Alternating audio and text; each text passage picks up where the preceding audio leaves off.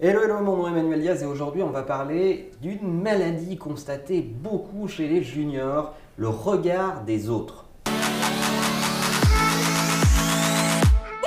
On constate chez beaucoup de gens qui démarrent leur carrière une espèce d'obsession qui est qu'est-ce que les autres pensent de moi, qu'est-ce que les gens autour de moi pensent de mon travail, et une, espèce de, d'envie de feedback permanent, etc. Alors je, respecte beaucoup euh, l'envie de feedback, c'est comme ça qu'on progresse, c'est comme ça euh, qu'on est ouvert vers les autres et qu'on se donne une chance de progresser, mais quand ça vire à l'obsession de se dire ah là là, je ne vais pas faire ça parce qu'ils vont penser ça de moi, etc., etc., là, ça devient dangereux. En plus, si vous y réfléchissez, les autres, ils sont très nombreux.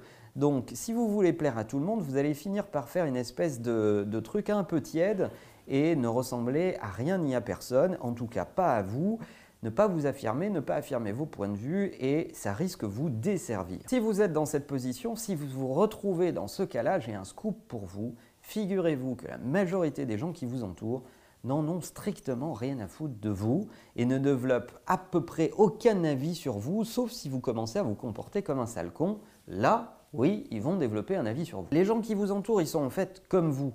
Ils sont débordés de boulot, ils ont leurs propres objectifs, ils sont focusés sur leurs objectifs.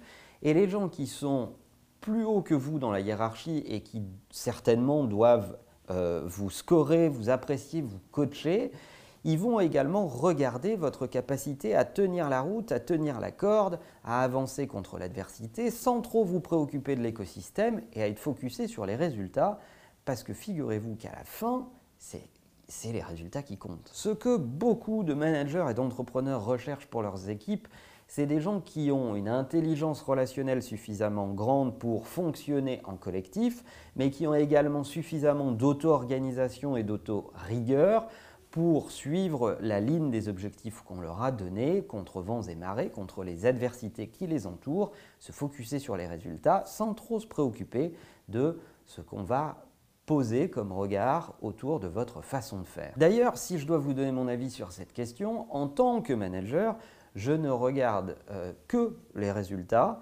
et finalement je m'intéresse au comment, je vais chercher un tout petit peu plus les détails lorsqu'il y a euh, des extrêmes, c'est-à-dire quand les résultats sont exceptionnels ou quand ils sont catastrophiques. Et dans ces deux cas-là, là, je vais aller zoomer et je vais aller regarder ce qui s'est passé parce que lorsque les résultats sont exceptionnels, il y a peut-être l'occasion de trouver une pattern pour reproduire ces résultats. Des fois c'est le cas, des fois ce n'est pas le cas.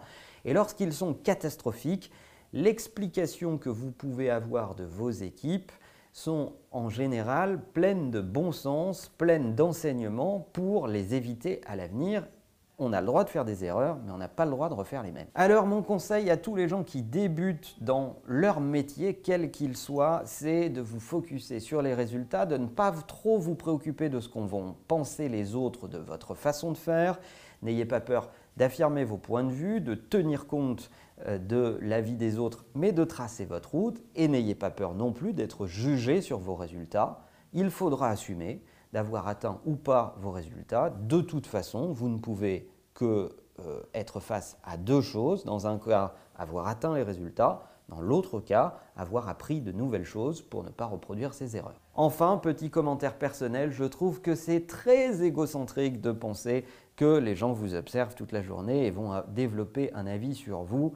Finalement, figurez-vous que la vie est plus simple, ils s'en foutent un peu. Laissez tomber, laissez tomber tout ça, tracez votre route. Si vous avez vécu des cas de feedback très positifs ou au contraire de situations où un groupe a eu des regards sur vous et euh, comment vous vous en êtes défait, comment vous êtes sorti de cette situation, racontez-nous ça dans les commentaires, c'est vachement intéressant pour nous, n'oubliez pas de vous abonner parce que c'est la meilleure façon de marcher, bien sûr.